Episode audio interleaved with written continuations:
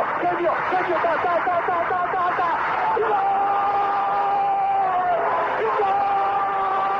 Dennis Bergkamp, Dennis Bergkamp, Dennis Bergkamp neemt de bal aan. Dennis Bergkamp, Dennis Bergkamp, Dennis Bergkamp, Dennis Bergkamp, Dennis Bergkamp. Posse de bola para Portugal, vai Éder, vai Éder, vai Éder, vai Éder, chuta, chuta, chuta! Gol! Gol!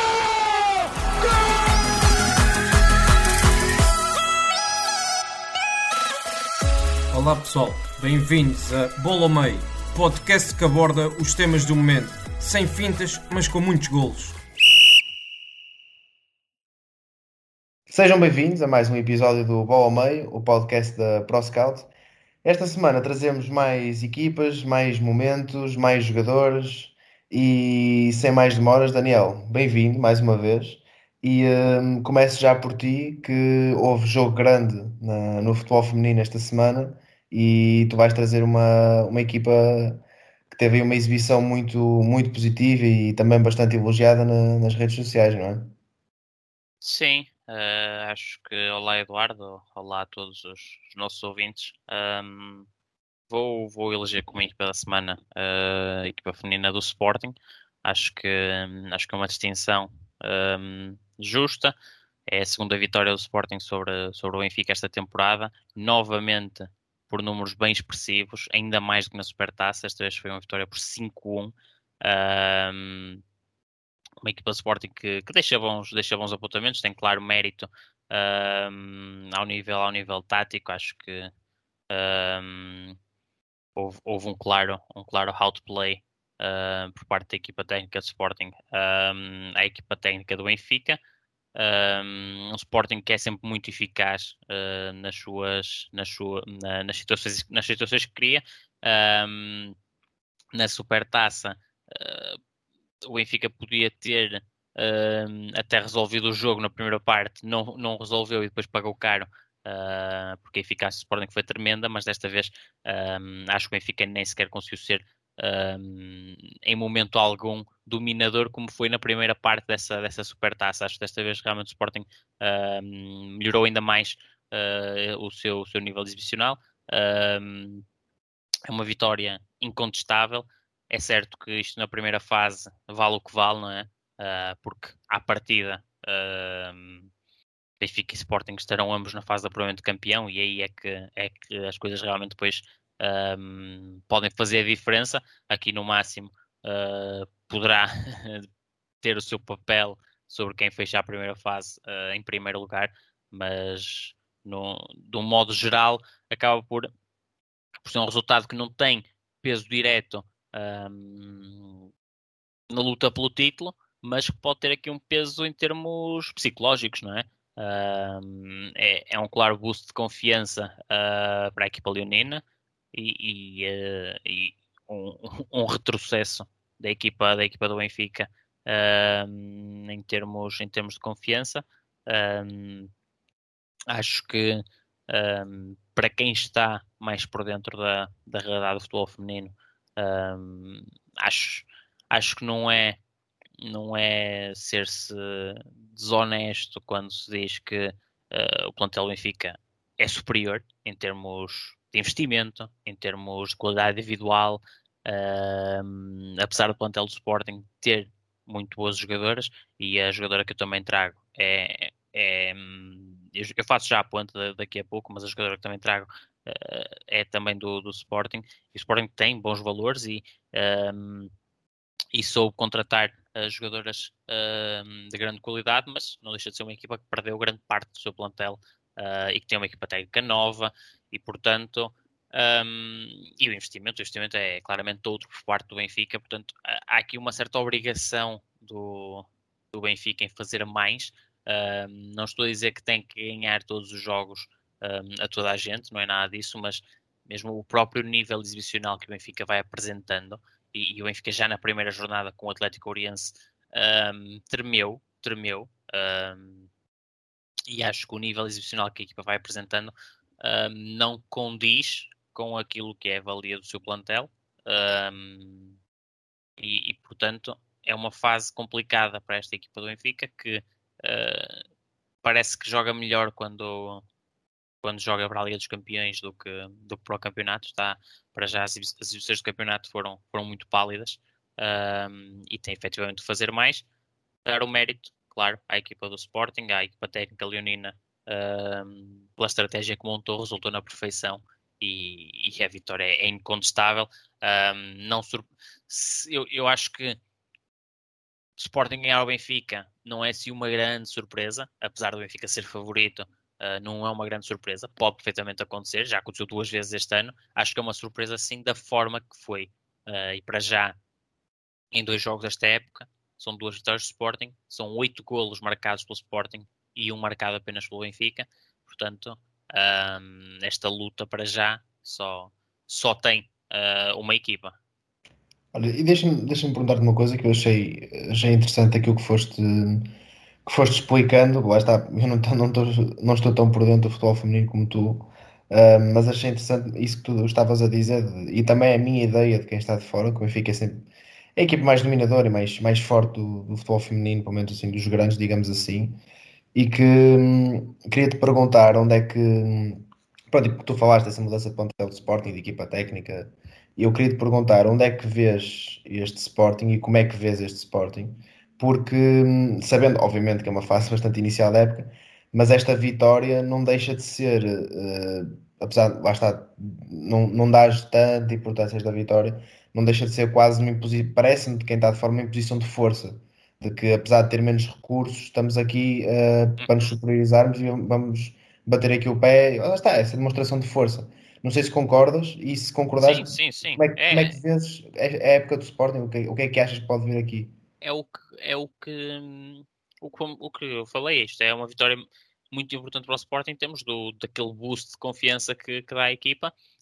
Um, mas acho que, a época do Sporting para já está a ser muito, muito positiva, não é? Uma equipa técnica nova que, hum, que nunca esteve uh, a trabalhar a este nível. Um, no, no futebol feminino.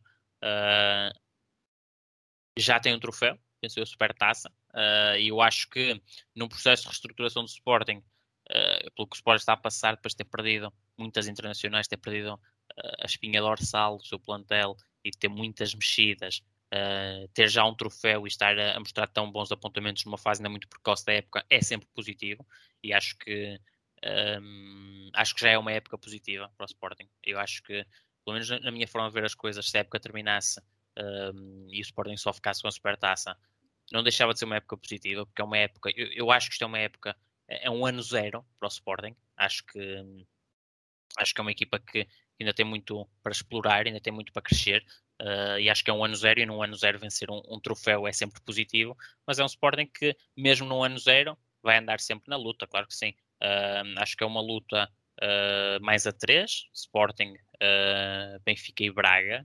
Acho que Benfica e Braga têm argumentos para, para se superiorizarem um bocadinho ao Sporting, ou, ou, no papel teriam, mas para já o que se vai vendo desta, desta imagem inicial da época é que o Sporting, ok, nós podemos não ter o mesmo investimento, podemos não ter os mesmos, os mesmos argumentos em termos de plantel, uh, o mesmo número de soluções, mas uh, estamos a arranjar outras formas para, para chegar lá. E aí é, é mérito, claro, está da equipa técnica leonina, uh, está a saber potenciar uh, as jogadoras que tem e acho que vai ser essa acho que vai ser essa luta eu acho que hoje em dia se calhar já não é uma luta já não é um, uma luta em que Benfica e Braga na pole position e o Sporting mais na, na segunda linha da grelha acho, é, acho que já estão ali os três lado a lado ali Uh, prontos para, para batalhar por esse título e, e o Famalicão se calhar ali um bocadinho mais atrás.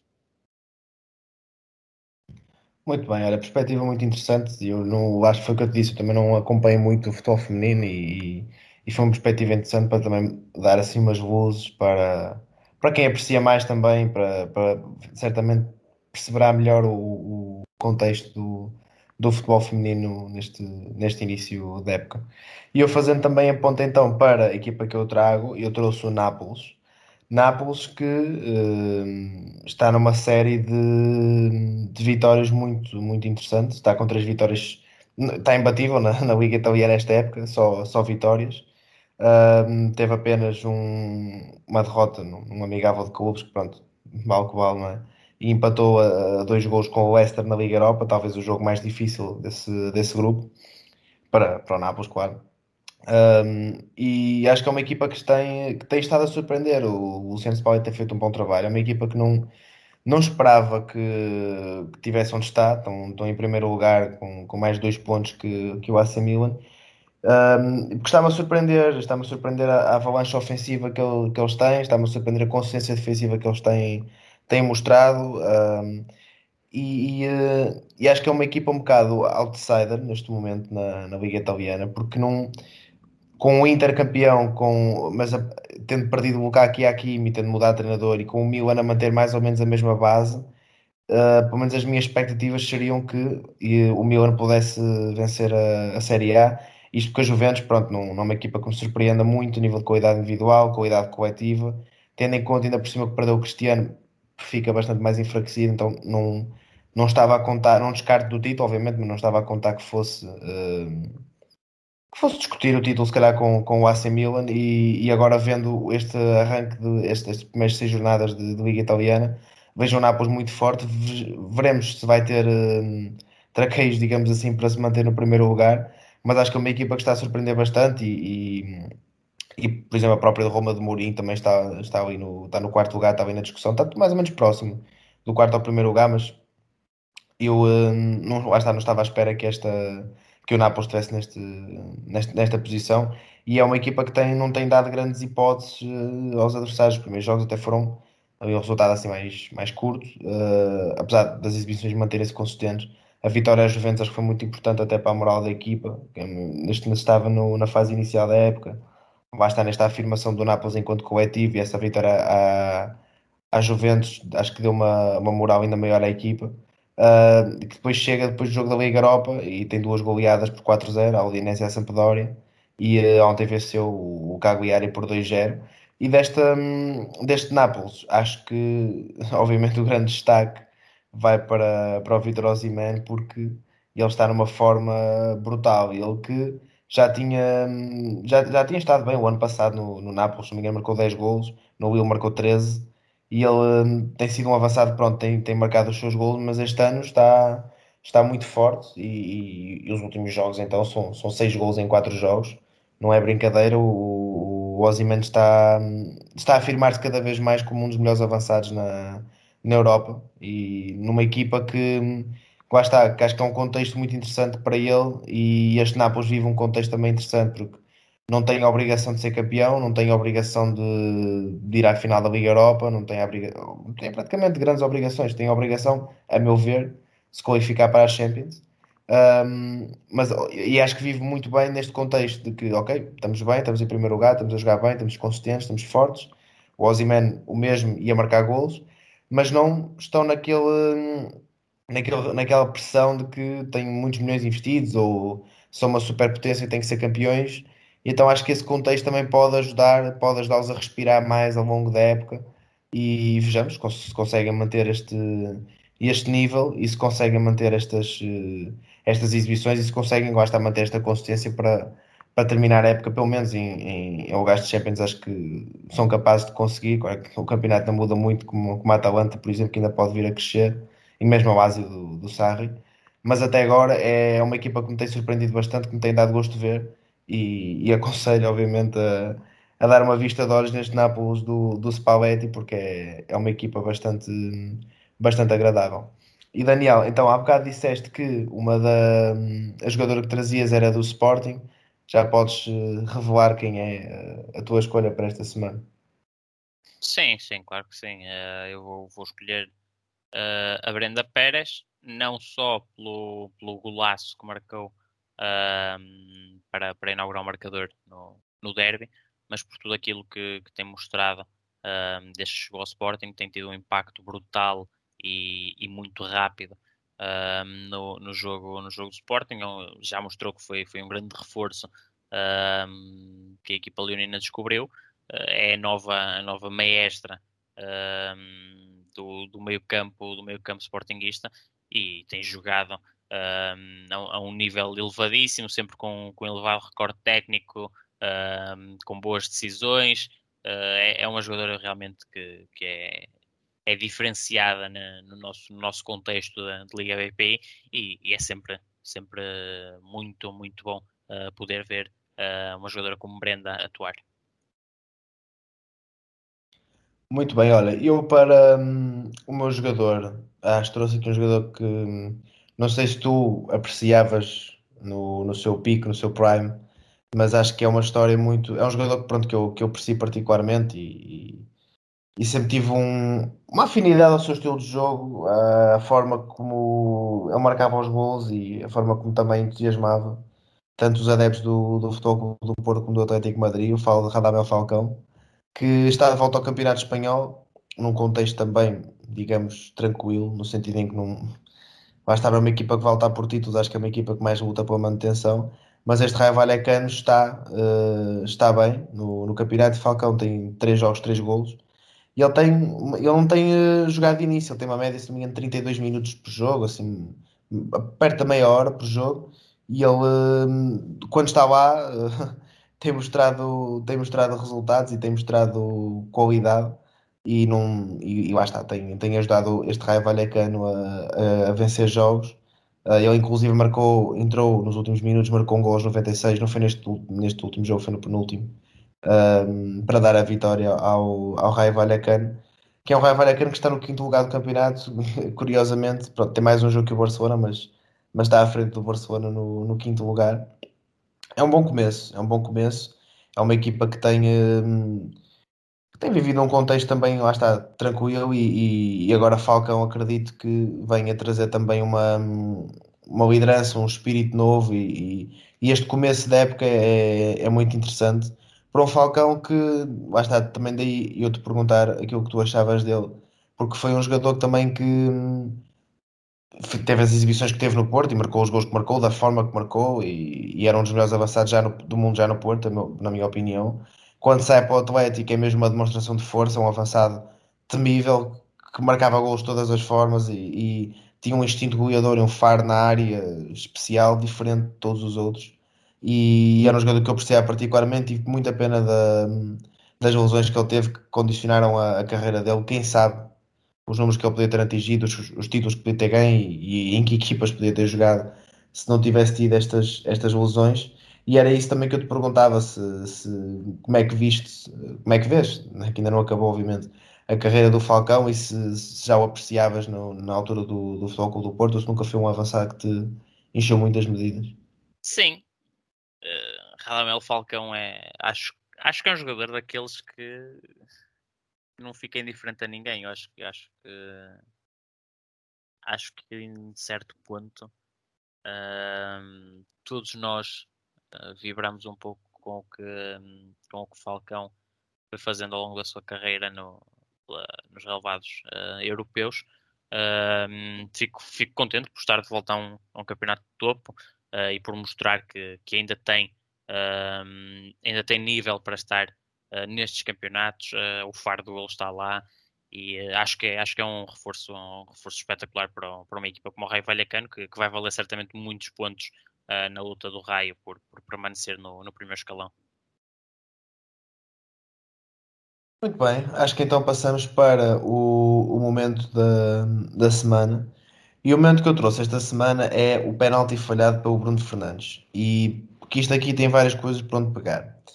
Um, e a primeira, que é aquela que eu achei mais interessante e que eu também te queria perguntar, foi aquela pressão psicológica do, do Emiliano Martínez que foi à beira do Bruno Fernandes, para quem não viu, apontou para o Ronaldo e disse para o Ronaldo ir bater. Um, já não é a primeira vez que o, que o Ebi Martinez faz estas pressões. Ele já na, na Copa América fez uma, uma jogada psicológica igual e acho que foi Colômbia, falhou três penaltis, portanto parece resultar. E isto que levantar a, a discussão no sentido em que vejo alguns guarda-redes a fazerem estes mind games, não é? este ir à beira do, do jogador e falar para eles, dizer-lhes qualquer coisa, tentar meter pressão, tentar metê-los desconfortáveis, tentar distraí-los, enquanto estão dentro dos postos, irem-se mexendo para distrair. E eu acho isto uma estratégia bem interessante, que não é adotada por todos. E um, queria perceber a tua opinião, se achaste que de facto foi uma, foi uma, uma pressão que o Bruno teve uma, se o Bruno sentiu essa pressão do, do guarda-redes ou se achaste que foi, uh, pronto, foi um erro, botou por fora, não, acontece a, a qualquer um. Não, eu acho que não, o, os jogos psicológicos de Emiliano Martinez não são novos, uh, já tiveram bons resultados anteriormente e, e eu acho que, que Emiliano Martinez tem esta, esta capacidade de entrar na mente uh, do batedor e, e, acho que é um guarda-redes uh, fantástico e que, e que tem estado, tem tido, tem vindo a ter o seu papel de destaque nos últimos tempos e, e, acho que aqui há, há claro mérito do, do guarda-redes do, do, Aston Villa pela forma, porque eu acho que ele conseguiu realmente entrar uh, na, mente, na mente do Bruno Fernandes e, e há claro, acho que há, acho que há claro mérito do, do guarda-redes neste, neste caso. Até porque uh, lá está, o Bruno acredita tem um psicológico forte, não sei, não, não, não o conheço como pessoa, obviamente, mas uh, obviamente há aquela discussão e aquela, aquele jogo no ar, não é? Que ou seria ele ou o Cristiano a bater o, o, o penalti. E eu acho que o teres o guarda-redes a chegar à tua beira e a te dizer não, chama o Ronaldo para bater, é quase como a dizer: Olha, não tenho medo nenhum de ti, chama o melhor para vir bater, que eu quero o melhor a, a marcar-me o penalti. Tu ficas um bocado ah, está. Eu acho que, acho que não. Até podes nem ficar intimidado ou desconfortável ou o que for, mas tu ficas desconcentrado. Tu desconcentras-te aí por 2 ou 3 segundos. E num penalti daqueles nos últimos minutos, a mínima desconcentração, seja em penalti for, obviamente, mas sobretudo naquele contexto, mínima desconcentração, tu morres logo ali na praia. E acho que foi um bocado isso que aconteceu ao Bruno. Assim, o Bruno marcar um pen, falhar um penalti porque o guarda-redes defendeu ou porque foi, foi oposto, uma coisa assim, não me surpreenderia. Agora, o Bruno bateu um penalti em força e para o meio da baliza, que é algo raro de ele fazer no, praticamente todos os penaltis que já vi da, desde que ele está no Sporting, desde que eu acompanho. Portanto, fiquei, achei curioso, achei curioso a forma como ele bateu o penalti e achei curioso essa, essa questão da pressão psicológica.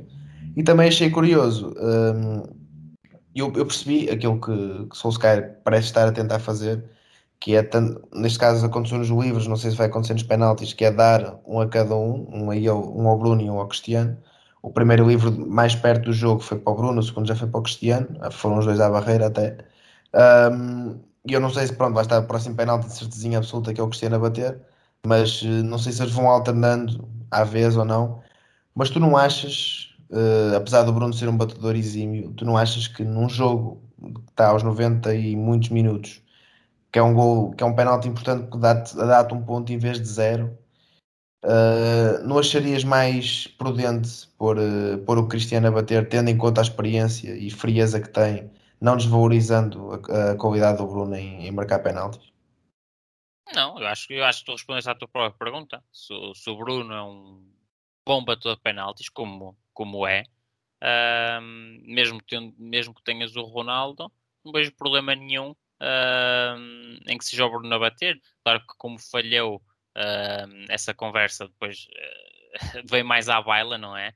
Claro. Uh, a partir do momento que tens o Ronaldo, pronto, se quem marca falha, eh, é óbvio que, que, o tema será esse, mas é daquelas conversas que, pronto, se fosse golo não estávamos a ter, não é?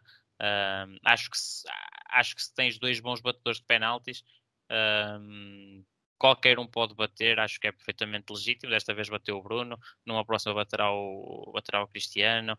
Uh, acho que não, não uh, acho que não é por aí, não, acho que a decisão pouco influencia. Uh, a qualidade do, do Bruno como bater é, é inegável e acho que acho que não acho que é um não assunto. Pois eu, eu entendo uh, e, e, sim, percebo o, o, ponto de vista. Eu estava a, a, puxar mais no sentido de que se eu tivesse dois bons batedores, mas um deles, se eu tivesse o Bruno e o Cristiano, mas um deles fosse o Cristiano, num jogo que está aos 90 e muitos minutos, num gol importante, não sei, acho que a experiência aqui fala mais alto. Eu não sei até que ponto. É assim, o Bruno pode, não, pode não, não ter ficado afetado psicologicamente, nós estamos aqui a falar daquilo que parece, mas não sei até que ponto é que com um jogador com a experiência e os momentos que já viu como o Cristiano se deixaria afetar pelo, pela pressão psicológica do Emiliano Martínez, percebes? Acho que foi mais aí que eu quis puxar. Não sei se, se concordas ou não. É sim, eu acho que nesse, nesse aspecto, se calhar a maior experiência de Ronaldo eventualmente poderia levar a que ele fosse menos perturbado uh, pelo Emiliano Martínez, mas uh, também é uma coisa que nunca saberemos, não é? Uh, a menos que entretanto tínhamos esse duelo entre, entre Ronaldo e Emiliano Martínez. Mas pá, eu, eu mantenho, mantenho a minha opinião, acho que acho que o, aconteceu o que, o que tinha que acontecer. Acho que não é muito por aí uh, pela situação de bater o Ronaldo em vez do Bruno ou não, uh, que as coisas aconteceram como aconteceram. Uh, acho, eu acho que eu, eu, eu coloco as coisas num, numa outra perspectiva, que é, lá está, a perspectiva do o United ter dois dos melhores batedores de penaltis da, da Europa, não é? Uh, eu, é. acho que, eu, eu acho que quando se tem dois jogadores com essa, com essa, com essa qualidade, eu acho que tu podes escolher qualquer um que 90% dos casos é, é gol garantido, não é? Infelizmente para o United foi um dos dias em que os 10% ah, falaram mais alto, mas acho eu aqui dou mais mérito ao, ao trabalho do Emiliano Martinez e, e não acho que temos que dar esse mérito ao guarda-redes pela forma como conseguiu uh, mexer ali com, com o jogo. Acho que um, são momentos que fazem parte do jogo e, e o mérito ali está no, está no guarda-redes. Não, acho que o Bruno não é um, um batedor de penaltis mais fraco por, por ter falhado este. Uh, uma próxima, se calhar até vemos na mesma o Bruno a bater, porque também pode haver depois essa, essa, essa, essa situação de passar a mensagem de que, ok, temos confiança no Bruno uh, e o Bruno vai continuar a bater penaltis, mas acho que é, é uma, uma liderança que deve ser partilhada também com o Cristiano. Um, e acho que é como te disse há pouco, acho que é um, acho que é um não assunto. Um, acho que não é por aí e, e, acho que o mérito tem, tem que estar do, do lado de, de quem defendeu. Sim, olha, tem, tens, tens toda a razão, até porque lá está. O, temos que dar o mérito aos guarda-redes também e não só a quem falha, porque ele também, de certa forma, também defendeu, porque essa pressão psicológica, esse, esse desconcentrar, acho que foi chave e, e, garantiu os três pontos importantes para, para o Aston Villa e, e, tá, e foi uma e no, no, no, geral foi uma boa, uma boa exibição no jogo do, do Emiliano Martínez e ora, acho que estamos bem, deixamos uh, por aqui terminado este, este episódio, esperemos que tenham gostado mais também desta perspectiva mais do, do futebol feminino, que essa é uma perspectiva interessante que, que o Daniel, como, como, especialista, não sei se ele gosta de ser apoiado assim ou não. Uh... Não, não, não, não. Aqui não, há, aqui não há especialistas. Guru então pode ser? não. Ah, estou a brincar, estou a brincar. Não, mas, mas é, sempre uma, é sempre uma perspectiva, uma perspectiva interessante para trazer novas também, novas abordagens ao, à conversa. E esperamos que juntem a nós na, na próxima semana e até lá, um abraço.